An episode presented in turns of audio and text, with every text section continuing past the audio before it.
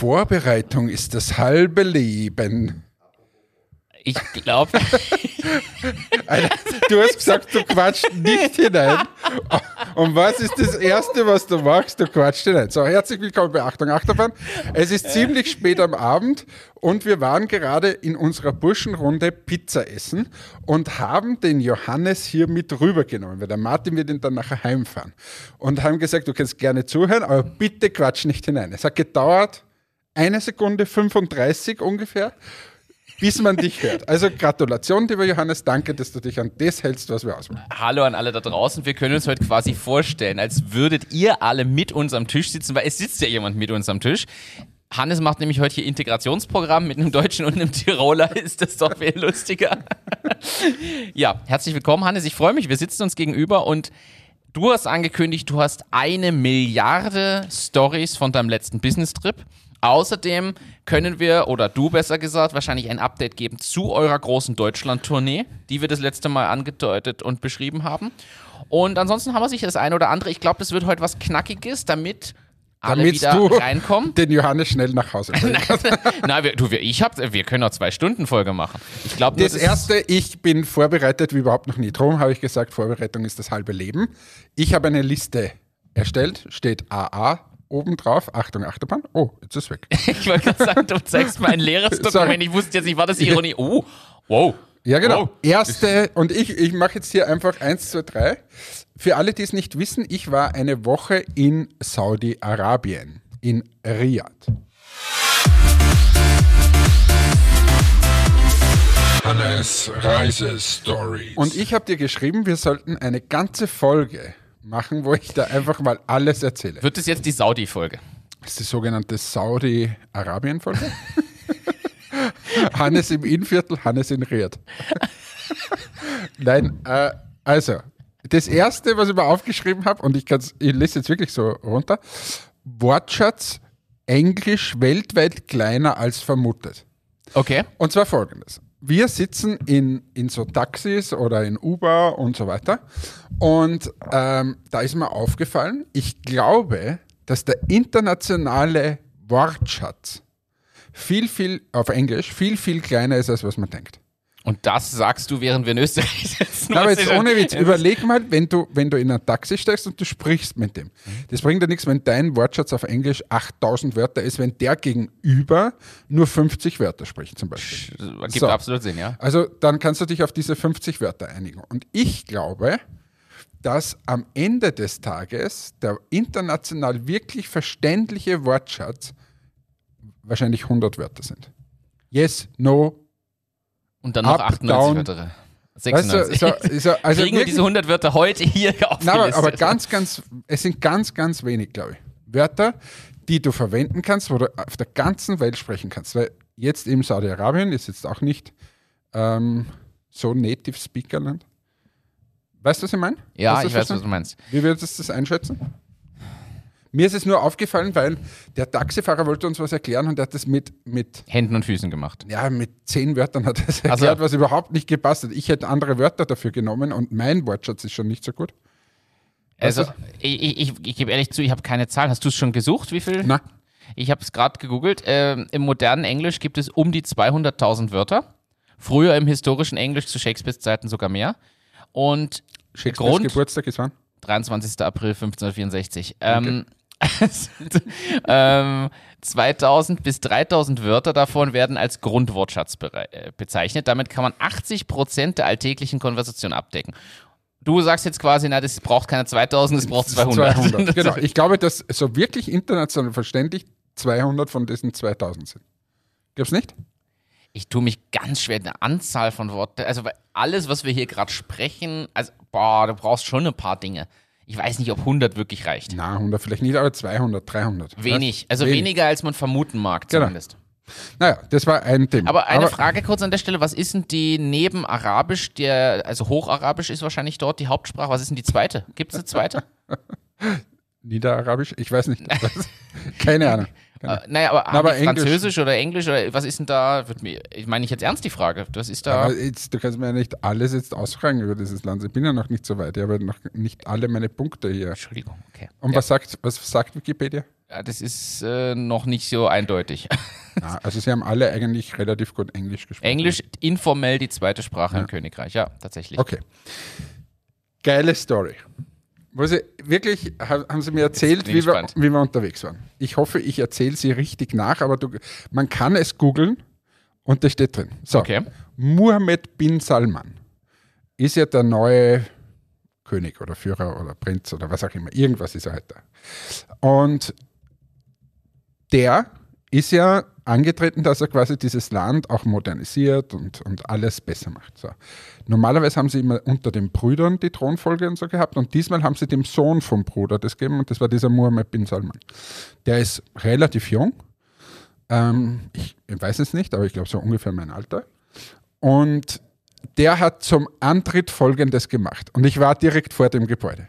Und zwar hat er ein Staatsbankett gegeben und hat alle wichtigen äh, Personen des Landes eingeladen, dass sie in das Ritz-Carlton dort kommen.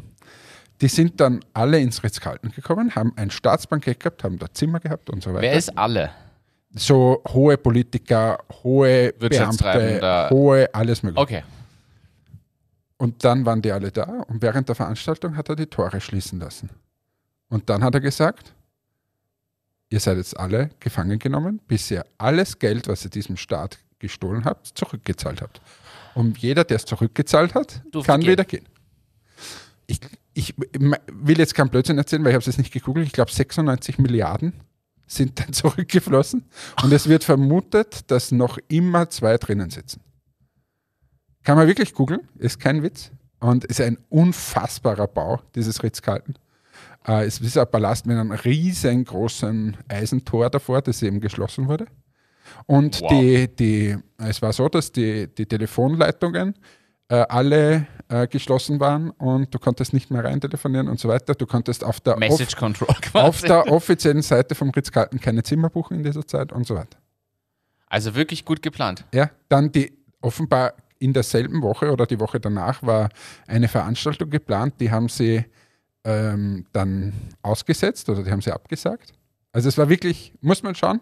Gib mal ein, Ritz-Carlton im Google, Ritz-Carlton Prison, äh, Saudi-Arabien. Ritz-Carlton Prison Saudi Arabia kommt gleich direkt hier als Eine ganze Story. Ist, Kronprinz Mohammed bin Salman, was du gerade erklärt hast. Anti-Corruption Purchase. genau. Ja, also so, November 2017. ja, ist noch nicht so lange her. Ähm. Boah, das ist aber, Aber äh, unfassbare Story, oder? Das ist, das ist unglaublich. Die Frage ist jetzt, kann man sich für moderne Führungstechniken da was abschauen? sperrst du bei Persona die Türe zu und sperr- sagst, erst wenn dieses Programm fertig ist, erst wenn die Software fertig ist, dann darfst du das. ja, also das. Was kann ich noch erzählen? Es ist das Land der Gigaprojekte. Okay. Was weißt du darüber? Ich weiß nur, ich bin, aber das Problem ist, ich bin ehrlicherweise nicht sicher, ob das Saudi-Arabien oder eins der umliegenden Länder ist. Irgendwo wird ja so eine Insel aufgeschüttet, die quasi Saudi-Arabien.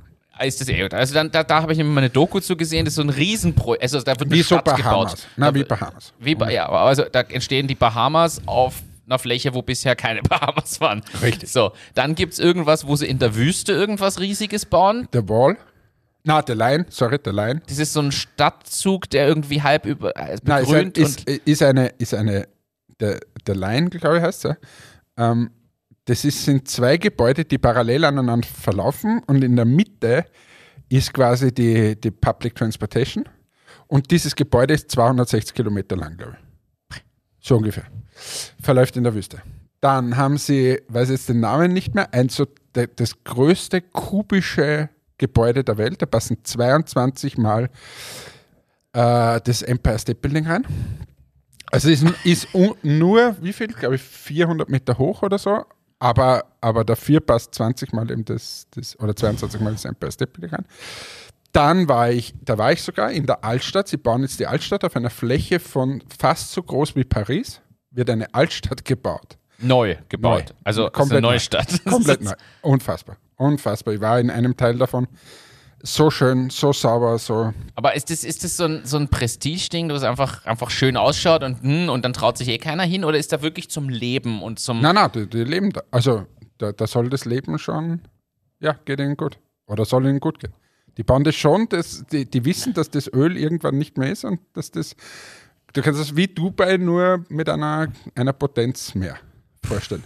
Okay. Dann, war, wenn wir waren essen in so ein, so ein ja, wie, wie soll ich das beschreiben, so ein Einkaufszentrum, aber offen. Also quasi unter freiem Himmel.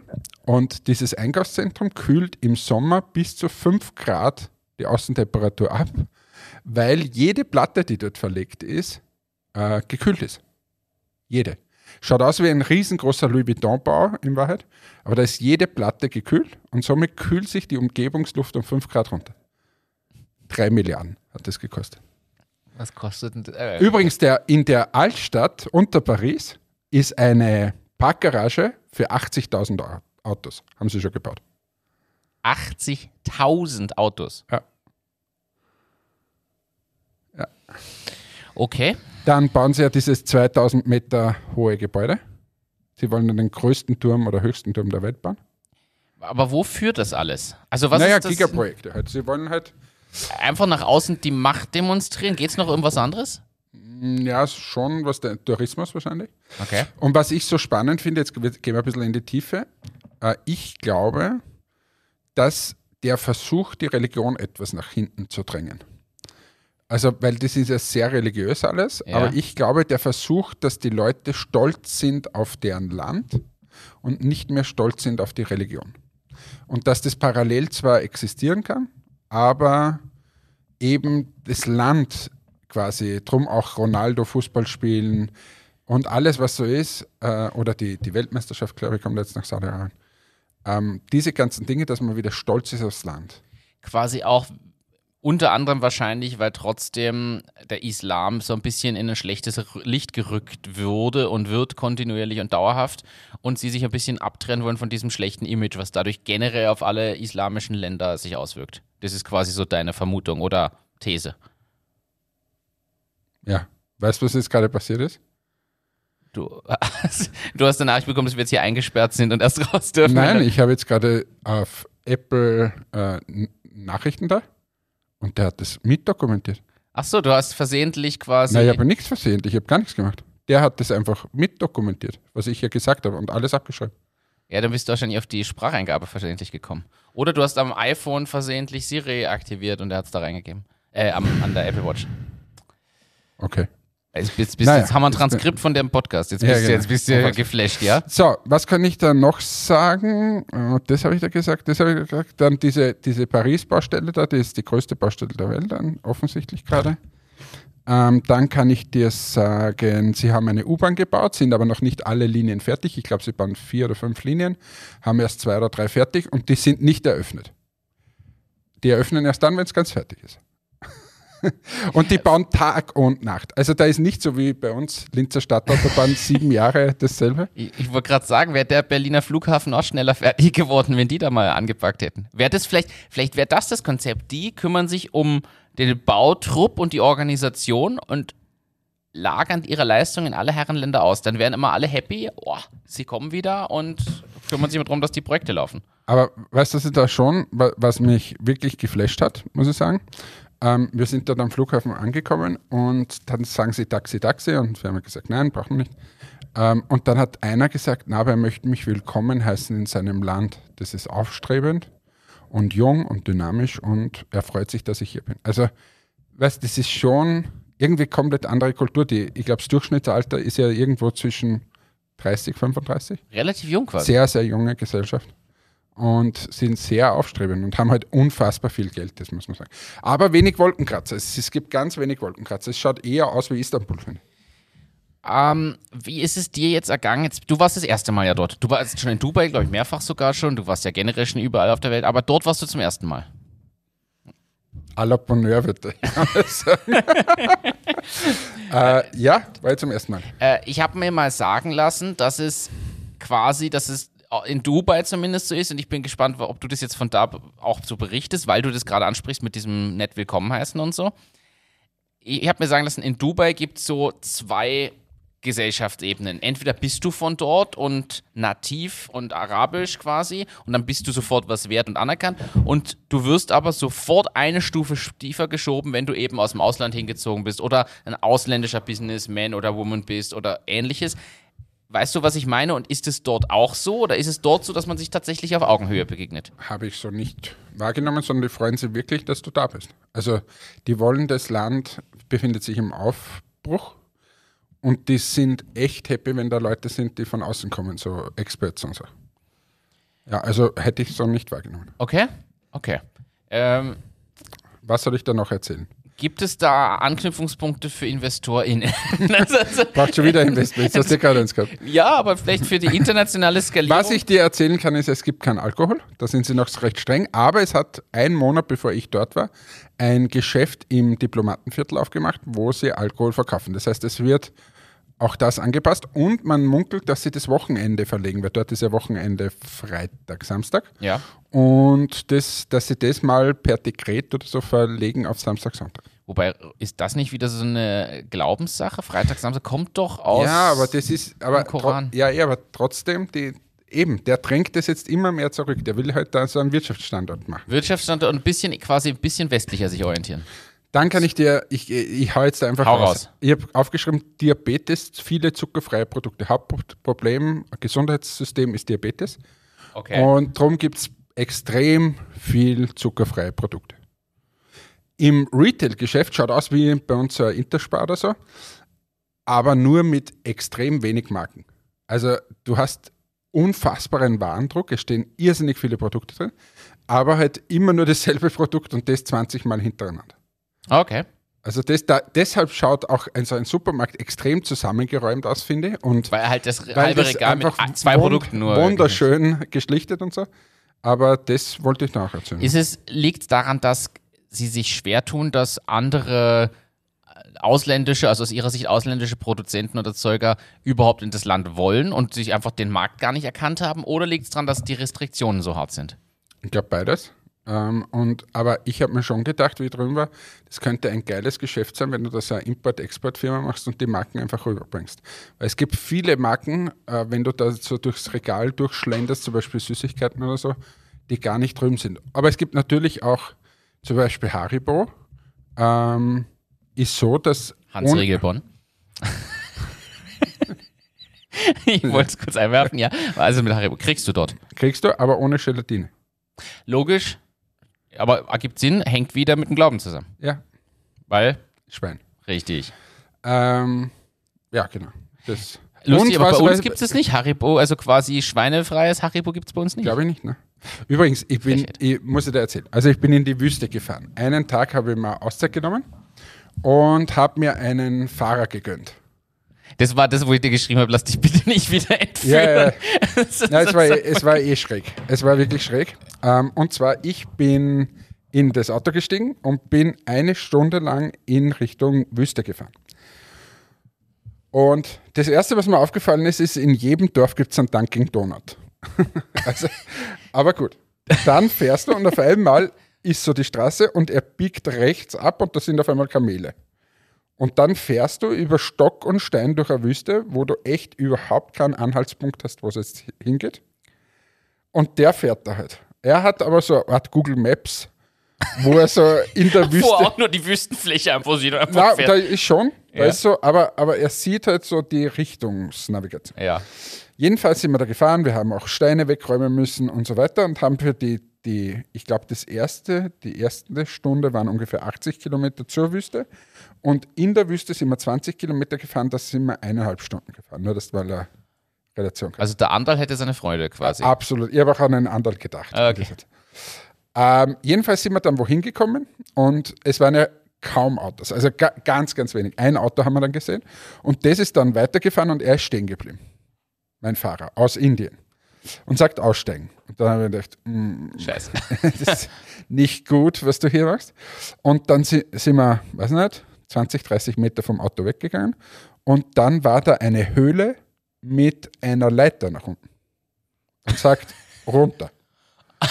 Und ich habe gesagt, nein, äh, du zuerst. Und dann ist er zuerst hinuntergeklettert, nennt sich The Hidden Cave, gib ein in deinem Google, The Hidden Cave. Mitten in der Wüste, ich habe auch ein Video gemacht, zeige ich dir nachher, ähm, da ist rundherum gar nichts. Und da ist mitten in der Wüste ein Loch mit einer Leiter nach unten. In Riyadh, oder? Ja, Heat Cave? der Hidden Cave. Okay, Moment. Ist es das da? Nein. Ich zeige dir das dann nachher. Zeig- Ich gebe es in die Shownotes. Für alle, die das interessiert. Jedenfalls waren wir da in dieser versteckten Höhle und dann sind wir noch ein paar Kilometer zum Edge of the World gefahren. Ist ein Wahrzeichen dort, ist mitten in der Wüste. Da Okay. fährst du, du musst mittlerweile das Auto abstellen, weil vor im Oktober Italiener abgestürzt sind. Ähm, und zwar Edge of the World. World. Edge of the World. Das schaut aus, wie wenn die Straße einfach weitergeht und dann bricht auf einmal die Straße ab und geht 488 Meter runter. Das Ding da? Das Ding da, ja. Das schaut aber mega aus. Das ist ja voll hoch. Ja, 488 Meter, habe ich gerade gesagt. Ja, ja, aber also. Und Ja, es ist aber, wenn du dort oben stehst, glaubst du, die Straße geht weiter. Und auf einmal bricht es ab. Johannes, wir zeigen es auch dir. Für unsere ZuhörerInnen ist es jetzt gerade etwas schlecht. aber ja, schaut euch das an. Äh, Edge of the World war unfassbar, kann ich da nur sagen. Es ist unfassbares Naturschauspiel. Okay. Also ich war ja schon im Grand Canyon Ja. Und das war alles Wasser dort mal. Das war alles Meer. Darunter unten findest du Haifischzähne und so. Dort in der Ja. Wüste. Oh, geil. Und da ist eben so eine italienisches, äh, italienische Reisegruppe, haben sie ein Auto genommen und sind gefahren und da gibt es so Sunrise-Touren. und sie wollten unbedingt den Sonnenaufgang sehen, haben das übersehen und sind geradeaus gefahren. Ja. Und abgestürzt. Gut, bei über 400 Metern brauchen wir auch nicht fragen, wie das Oh, ausgegangen oh, es ist. ist eher schlecht. Ich glaube, der Airbag hat aufgemacht. Aber war dann auch. Also so neben den Haifischzähnen findet man jetzt auch. Ein Airbag. Boah, Ja, nein, nee, oh, pff. aber das schaut beeindruckend aus. na, ist mega. Ich bin auf den einen, was du da siehst, was so frei steht, bin ich oben gestanden. Und Und da war es sehr komisch, das Ja. Gefühl? Ja, okay. Ist- komplett irre. Und vor allem das erste Gefühl war, da sind auch zwei Amis gesessen. Also dort waren ungefähr vielleicht 20 Leute bei dem Ganzen. Okay. Und da sind zwei Amis gesessen und die haben dann gesagt, ob ich ein Foto von ihnen machen kann. Und ich habe gesagt, nein, kann ich nicht. Bin froh, wenn ich hier nicht runterfalle. Und dann haben, hat mein Fahrer gesagt, naja, selbstverständlich macht er da was. Und was, der ist so nach rückwärts gegangen, so wie wenn sie runtergeschmissen Und ich habe gesagt, du hörst jetzt sofort auf mit dem scheiß Foto machen, weil ich brauche, wenn der mich daheim bringt. Ja, das war jedenfalls ein, ein Ausflug. Und ist das hier der. Ja. Okay, gebe ich auch in die Shownotes. Den Heat Cave haben wir auch noch dabei. Äh, wow. Aber das klingt, nach ne, klingt aber nach einem schönen Tag, wo du auch ein bisschen einen Eindruck von mehr als nur dem Hardcore-Stadtkern oder diesem. Ja, und vor allem in der Wüste auch schräg. Ich habe mir von ihm einen Hotspot geben lassen. Gell? Und ich hatte immer Hotspot. Oh, ist geil. Mitten, also wirklich in der Wüste. Das- ich zeig dir das- nachher Videos, das ist komplett irre. Du kommt wieder zu dem Thema zurück, was wir seit 188 Folgen beleuchten, dass man hier nicht mal über die Grenze fahren kann oder in Bayern unterwegs sein kann, ohne Empfangsprobleme zu haben. Ja, na, Ja, dort funktioniert Dort überall. das. Ja, und Netz auch und so. Das ist beeindruckend. Ja, das klingt danach, als würdest du grundsätzlich sagen, kann man sich mal anschauen. Ähm, ich glaube, dass, dass du dieses Land, also ich will es jetzt auch nicht verharmlosen, weil die, die haben schon riesige Themen auch, also kein, aber es ist wirklich beeindruckend. Es ist wirklich beeindruckend. Es hat, in Wahrheit hat Dubai vorher auch Probleme gehabt und jetzt ist es ein super Urlaubsziel, wo Leute hinfliegen. Und so ähnlich erwarte ich es dort eigentlich auch. Weil politisch muss sich da noch einiges ändern. Weil ich glaube, Frauen sind da extrem eingeschränkt. Ja, wobei das auch aufgeweicht ist. Du kannst, brauchst eigentlich die, ähm, die, die also Verschleierung nicht tragen, aber es tragen verdammt viele. Ja, Autofahren erlaubt? Ja. Ah, okay. Weil das war, das ist aber noch nicht so lang, glaube ich. Na, ist nicht so. Drum, der, Ah, der, okay. der weicht jetzt das alles auf. Aber ich sagte, fünf Jahre gibt dem Land fünf, außer es passiert wieder irgendwas. Klar. Aber sonst fünf Jahre, dann, dann ist es wirklich eine Destination, wo viele hinfliegen werden. Das heißt, eigentlich wäre es sowieso clever, lieber jetzt die Kontakte noch zu knüpfen, bevor alle wie die, wie die, wie die, wie die Maden auf den Speck quasi gehen. Idealerweise rufst du die Margarete Schramböck an. Die hat dann vielleicht schon ein paar Websites da gemacht. genau. Möglich. Äh, die habe ich nämlich im Flieger getroffen. Übrigens. Beim Rückflug. und habt's, habt's gequatscht. Nein. Aber ich habe meiner, meiner Sitznachbarin, äh, die war aus Bahrain, Der habe ich erklärt, dass das die ehemalige Ministerin ist und dass die einfach äh, ein Spitzenprojekt, eine Linkliste um 1, irgendwas Millionen, Hast du das erzählt? habe ich erzählt. Ja. So war das. Aber ich habe noch einiges, was ich dann noch mehr erzählen Du hast da, die Liste ist noch lang, wie mir scheint. Ja, lang, aber ich kann da auf der, auf der Messe, kann der geile. Also erst einmal, ich habe noch nie so ekelhafte Toiletten gesehen wie dort. Also, also auf der Messe, es war einfach ein Loch im Boden und mit so einer Dusche und ah, ich habe nicht mal Fotos gemacht, weil es mal. Jedenfalls waren auf dieser Messe sehr unverschämte Leute. Und die, meine, mein Highlight-Story war, äh, ich war gerade im Gespräch und habe viel zu tun gehabt und, und die Margot auch. Und auf einmal kommt einer und stiehlt uns, wir, haben- wir hatten Mozartkugel da, stiehlt uns die Mozartkugel und der isst die Mozartkugel mit der Folie. Weil er dachte, ja, Schokolade, zack, beiß ich rein und Mit Folie? Mit Folie. Alter. So unverschämt, was die Leute wollten nur mitnehmen, mitnehmen, mitnehmen und weil wir, weil er gemerkt hat, wir wollen nicht, dass die unseren Stand plündern, ist er hingegangen, hat es genommen, hat sofort den Mund gesteckt und hat gegessen. Und dann ist er aber, hast du gesehen, was der hat die Folie da so raus. Das war mein, mein Die, Highlight. vor allem die Folie ist ja so schon so Boah. ungut zum Abmachen. Ja, und sie schmeckt auch sicher nicht geil. Schmeckt nicht so geil wie dieses äh, Golden Steak vom Nussretter. ja, also das, ich habe noch ein paar andere Stories, das heben wir dann für die nächsten Folgen auf. Aber das war so zusammengefasst meine, meine Reise. Ich bin mit Wizz Air übrigens geflogen. Würdest du es empfehlen? War es sehr schlimm? Du hast ja ein bisschen Befürchtung gehabt, wie schlimm es wird. Es war mal saubillig, also es hat 250 Euro hin und retour, glaube ich, gekostet. Und da habe ich schon abgegradet bis zum geht nicht mehr, habe schon mit mehr Beinfreiheit und so weiter gehabt. Okay. Aber du hast halt einfach 0%, aber wirklich 0% Service da drin. Also du hast nichts. Sechs Stunden, oder? Äh, fast sechs Stunden. Du kannst den Sitz nicht umlegen, du kannst äh, gar nichts. Du, da gibt es nichts an Service da drinnen. Und das war ein bisschen zäh, aber sonst das für, die, für den Preis. Das ist heftig. Ja, Das ist, ja, so ist es. also, aber fliegt da nichts anderes? Sicher, sicher, sicher, sicher. Dafür ist Saudi, glaube ich, fliegt und aber alles viel teurer. Ja. Also, was reden wir noch außer Erstens, Uber kommt wieder nach Linz. Hast du das gelesen? Ja, in, in Riyadh gibt es auch Uber übrigens. Ja, die sind auch ein bisschen fortschrittlicher als Linz, äh, muss man ehrlich sagen. Äh, in Österreich wurde ja Uber abgedreht, haben wir hier, glaube ich, auch mal diskutiert, weil die Taxifahrer gesagt haben, äh. so, in Linz ist seit, ich glaube, letzter Woche ist Uber wieder ein, ein Ding. Äh. Johannes fragt sich gerade, was, was ist denn das für ein Geräusch jetzt gewesen? ist es eigentlich ganz schräg, Johannes hier zu sitzen? Nein, er, er schüttelt den Kopf. Also, aber nach. Er traut sich nicht die Wahrheit zu sagen, er denkt sich jetzt auf den Alter, wo bin ich, äh, wäre ich doch, wäre ich doch nach Hause gefahren. Also Uber wieder in Linz. Ich bin gespannt, wie lang Das funktioniert sowieso nicht. wie lang es sich hält. Und ja. Äh, zweites Thema. Der Alpenverein sucht einen zweistelligen Millionenbetrag. Hat er ihn verloren oder genau, was? so habe ich auch geschaut. Das war ein perfekter Gesichtsausdruck gerade hier. Ähm, Hat, hat er ihn verloren oder was?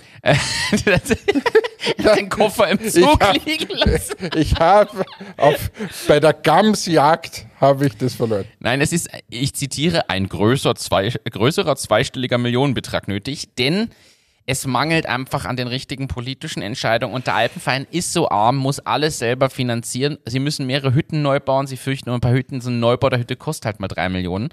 Und sie haben da einfach ganz, ganz viele Themen, was ja im Kern, also ich, sie Ich habe argumentieren da von seiner Hütte in Elsbetten gehört, der auch immer Aber ich möchte dazu auch ein paar Zahlen geben. 1990 hatte der Alpenverein 222.000 Mitglieder. Aktuell sind es 710.000 MitgliederInnen. Das heißt, massiv gewachsen. in Österreich. ja? In Österreich. Der österreichische Alpenverein. 700.000. Ja?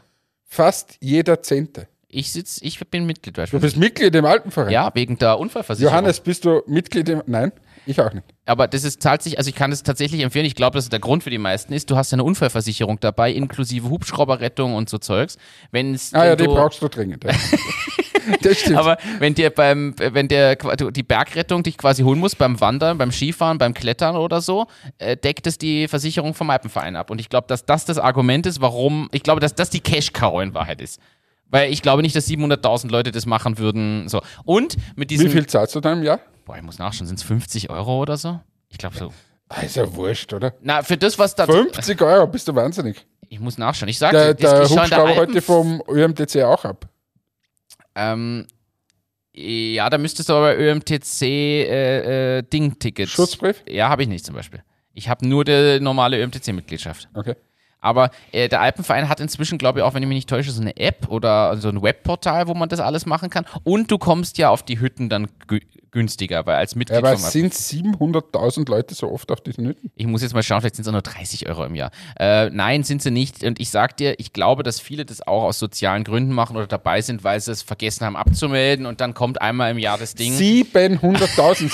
Die- Sag mir mal irgendein anderer Verein, der so viele Mitglieder hat in Österreich. Boah. Gib mal, googelt mal, was sind die Vereine mit Das den schockiert meisten... dich jetzt. Ja, sicher, ist ja Wahnsinn. Größte Vereine in Österreich. Ähm, jetzt kommt erstmal SK Rapid Wien mit 18.000 Leuten. ähm, Aber ist ohne Witz. Schau mal. ja, ich, Was ist mit dem meisten Mitgliederanzahl? versuche ich zu finden, das reiche ich sonst beim nächsten Mal nach. Ist ganz schwer zu sagen. Äh, alle Fußballvereine in Österreich zusammen haben 300.000 Mitglieder. Eben. Ja. Ist, äh, ist der einzige sinnvolle Vergleich, den ich hier finde, so leid's mir tut. Das ist äh, Okay. schwer zu sagen. Ähm, aber ja, steht hier eindeutig so in dem, in dem Artikel drin. Ich verweise hier auf die oberösterreichischen Nachrichten. Aber über 710.000 Mitglieder. Okay, was wolltest du mir jetzt eigentlich sagen? Ähm, ich- dass, dass die trotz, trotz Und sie brauchen trotzdem Geld. und es sind übrigens tatsächlich um die 50 Euro im, im Jahr. Ähm, das heißt, sie machen 35 Millionen Euro. 35 Millionen Jahresumsatz, haben natürlich ein paar Kosten hier und da, klar, logisch. Aber da sieht man mal, wie teuer das Unterfangen des Erhaltens aller Wanderwege, Klettersteige, Alpenhütten und allem, was da dazugehört, mit ein paar Bergbahnen, Seilbahnen oder so, weiß ich, na, die sind privat betrieben, danke. ist ja unser, unser Joker. Der Johannes, der bleibt jetzt immer da sitzen. Redaktion Johannes. Aber der hat jetzt keine Zeit mehr, der geht nach.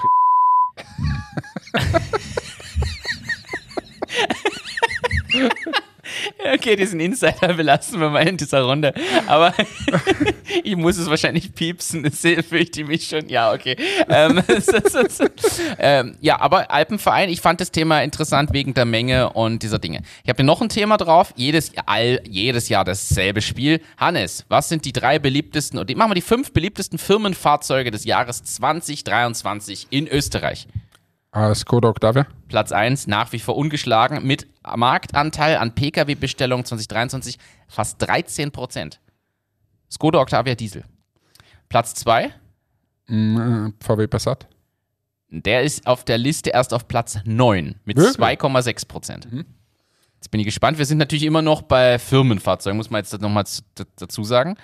Platz 2, mich hat es schon umgehauen, Platz 2, muss ich sagen. Hat, ich gebe einen Tipp, 6,2 Prozent. Also weniger als die Hälfte vom Skoda Octavia. Und es ist keine deutsche Automarke. Dann ist ein Hyundai irgendwas oder Kia irgendwas. Es ist eine US-Automarke. Tesla, oder? Tesla, Model Y. Und warum? Natürlich, weil die ganzen E-Mobilitätsthemen sind. Johannes, wir haben heute eh drüber gesprochen schon. Ähm, da, Machst du jetzt mit mir den Podcast oder mit Johannes? Ja, ich wollte, aber ich, ich, wir, wir piepsen schon- überhaupt nichts. Also, Also Tesla Model Y 6,2%. Danach VW Golf. Dann Platz 4 Skoda Enyaq. Mein Auto. ja, wo, wo ist denn meiner? Äh, gar nicht auf der Liste unter den Top 10. Ich habe hier nur die Top 10. Okay. Ähm, Platz 5 BMW i4, Platz 6 BMW iX3, Platz 7 VW ID4, Platz 8 Tesla Model 3, Platz Was, das 9 sind alles, All- alles Elektro. alles Elektroauto. Es gibt Octavia und Golf und dann den Passat Diesel, die nicht elektrisch sind. Drei von zehn Fahrzeugen. Platz 10 Und ist der Audi A4 oder so ist gar nicht mehr dabei. Nein. Bist du deppert. BMW iX1 ist noch Platz 10 sogar. Also, du, und das mit 2,5 Prozent. Da bist du schon in so einem Bruchteil-Ding. Also, das ist schon heftig. Ja. Heftig. Und wo ist jetzt der Porsche, den du dir jetzt bald kaufen wirst? Panamera? Ja, der Panamera, der, ja, steht da auch gar nicht drauf. Ah, ja. Äh, ich möchte noch für ein Thema Awareness schaffen. Awareness? Awareness schaffen. Wir haben in Europa momentan ein bisschen eine kleine Masern-Epidemie. Ich weiß nicht, ob du und wer die Nachrichten verfolgt hat, das so ein bisschen mitgekriegt. Nein. Es wird mehr. Hast du Okay. das mitgekriegt? Ist nicht da. tatsächlich, wir haben an verschiedensten Orten gerade extreme Masernausbrüche. Und zwar in einer Menge, wie es keiner vorher gesehen oder geahnt hat. Also Waren die alle in Ischgl Skifahren? ist, de, ist das die. der Masern-Hotspot, Masern-Party nicht. Im- Wird das geheißen? Kitzloch? Nein, Kitzloch hat das nicht geheißen. Wird das Kitzloch. Kitzloch. geht's. Lauch. Ähm, ich bin draufgekommen, ich bin auf War das der, der eine, der so gebimmelt hat und der, der Masernpeter? Na, ich, tatsächlich ähm, bin ich am Montag auf der Autobahn gefahren zu einem Kundentermin nördlich von St. Pölten und dann hat mich ein Auto überholt und es hat auch hinten ganz groß die Aufschrift ungeimpft gesund drauf. So, wir wissen alle aus welchen Zeiten und mit welchen Einstellungen mag die mag ich jetzt gar nicht diskutieren, aber ich habe mir gedacht, ist es nicht vielleicht ungünstig in Zeiten, wo wirklich undiskutabel ernsthafte Krankheiten und sorry, über Masern braucht man nun wirklich nicht reden, dass das vielleicht problematisch ist. Äh, und wir das übrigens fast ausgerottet hatten in den westlichen Welten, bis irgendwelche Leute der Meinung waren, das brauche ich nicht. Ähm, Das Impfen brauche ich nicht. Genau. Das Impfen brauche ich nicht. Also, danke für die, genau. Ähm, und ich finde es halt schwierig, dass solche Aufdrucke quasi genau in so Zeiten, also das Ich finde auch was anderes schwierig. Ich habe vor kurzem hat, habe ich eine Todesnachricht äh, von jemandem gelesen ähm, und traurig und geschrieben, na, er hat uns verlassen, bla bla bla und so weiter. Und drunter in den Kommentaren ist gestanden, das war die Impfung. Wo ich mir denke, warte mal, überhaupt kein Zusammenhang. Ich weiß auch, warum der gestorben ist. Hat nichts mit Impfung und sonst irgendwas zu tun. Aber was ist das für eine Kacke? Noch immer. Was? Und wenn du dir das mal durchliest, da gibt es noch immer so militante Vollidioten. Komplett. Komplett. Es ist, es ist traurig, wie da die, man muss wirklich sagen, wie die Spaltung stattgefunden hat in zwei Lager irgendwie, die da, da, dazwischen gibt es gibt einfach nur noch Extremmeinungen nach wie vor. Aber Das- das- also ohne weigern. Impfung, jetzt einmal, äh, Imp und gar nicht nur für Corona, ohne Impfung wird es uns Menschen ziemlich schlecht gehen. Oder gar nicht mehr geben. Oder gar nicht mehr geben. Ja. Und das ist doch eine Errungenschaft. Ich habe jetzt, weil die, die Anna im Krankenhaus eben war, ähm, habe ich wieder gesehen, was Medizin imstande ist zu leisten. Ist ja unfassbar mittlerweile. Und äh, warum können wir das nicht einfach mal sagen, hey, super, freuen wir uns, dass wir alle älter werden. Und wenn Impfung ein Teil davon ist, dann sind wir doch froh. Apropos Medizin, ich bringe jetzt, ich bin 100% bei dir, ich bringe jetzt hier noch einen leicht positiven Touch irgendwie rein, weil sonst beenden wir das Na, hier. wir haben eh noch positive Ah, okay. Ähm, aber ich bin, also oh, zum Abschluss, ich bin da deiner Meinung, ich finde das auch schade und frage mich, ob da Aufklärungsarbeit einfach generell fehlt. Es wird so viel angenommen und als selbstverständlich vorausgesetzt, inklusive medizinischen Dingen, ja, das ist halt einfach so, ja, ja, ja, ich kriege eh nichts und hm, dass man nicht mehr darüber nachdenkt, dass wir da in den letzten 50 bis 80 Jahren einen Riesenschritt nochmal nach vorn Ich habe gemacht da haben. vor kurzem auch äh, was gesehen von KI in Bezug auf Krebs, wie sie das detektieren und wie sie dann die Medizin und die Chemotherapien daraus abstimmen. Das ist Der, äh, die ersten KIs haben jetzt schon äh, Lösungsmittel für bestimmte Krankheiten, wo wir seit zig Jahren forschen und nichts finden, haben die das auf einmal, Ja. haben die Vorschläge, also Also ich glaube, dass die Medizin in den nächsten 10 bis 20 Jahren nochmal einen unfassbaren Schub äh, äh, erfahren wird. Und ja, aber wie gesagt, diese Idioten, die dann Jesus lebt und so hinten auch noch drauf haben, äh, die, die, die, da kann man nichts mehr machen. Ich möchte mit was Positivem beenden. ja, warte, medizinisch wollte ich noch sagen. Ja, hau raus. Der erste Neuralink-User ist ja aus der OP raus. Neuralink ist ja das vom Elon Musk, das Startup, was die Chips in den Kopf plantiert, so dass man